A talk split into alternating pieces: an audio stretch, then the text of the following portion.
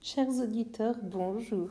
Nous nous retrouvons aujourd'hui pour une première chronique, celle qui s'intitule J'aime la bouffe.fr avec les bons petits plats de Célim. C'est à toi Célim, j'ai hâte de découvrir tes nouvelles croustillantes.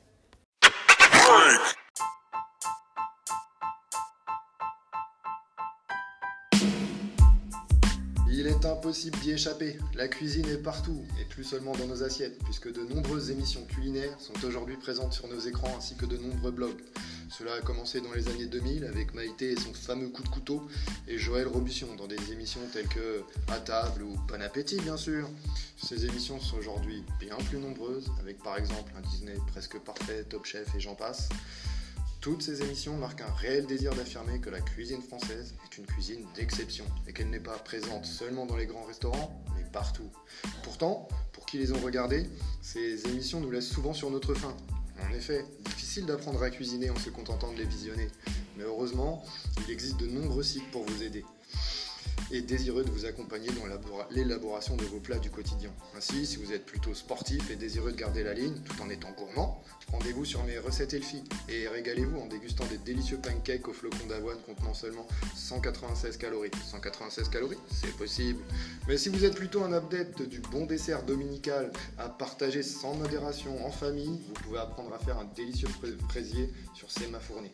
Et vous, quel site utilisez-vous? Postez vos réalisations sur j'aime la bouffe.fr.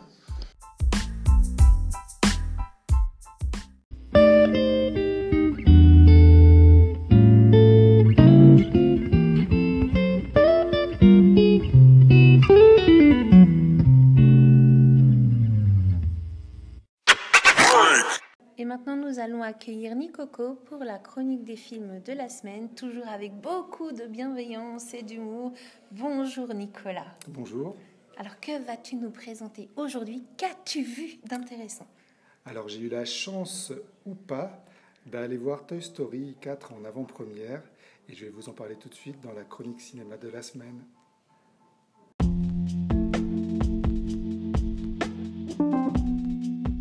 Le film de la semaine. Voilà près d'une dizaine d'années que nous l'attendions. Le quatrième opus de Toy Story sort au cinéma le mercredi 26 juin. Nous avions adoré les trois premiers. On attendait beaucoup de Toy Story 4.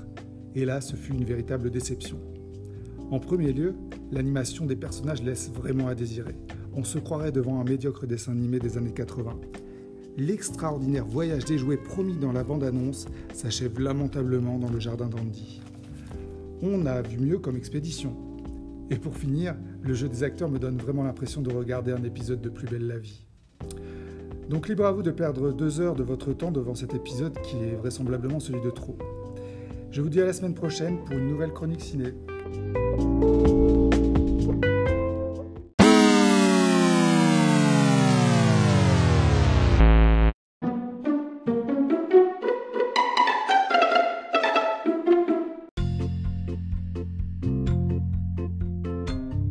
Restons dans le domaine de la jeunesse avec notre rubrique Plein Feu où Géraldine nous fait part de son coup de cœur littéraire. Alors Géraldine, aujourd'hui, de quoi allez-vous nous parler?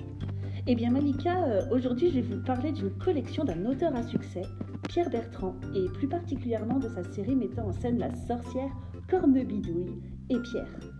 Euh, alors les quatre albums retracent les aventures d'un petit garçon, Pierre, qui refuse de manger sa soupe. Vous connaissez ça, vous, hein? Son père le menace de faire appel à la sorcière Cornebidouille. Euh, Pierre n'y croit pas, et pourtant, un soir... Alors, à vous lecteurs de vous procurer au plus vite les quatre albums édités par l'École des loisirs, joliment illustrés par Magali Bognol.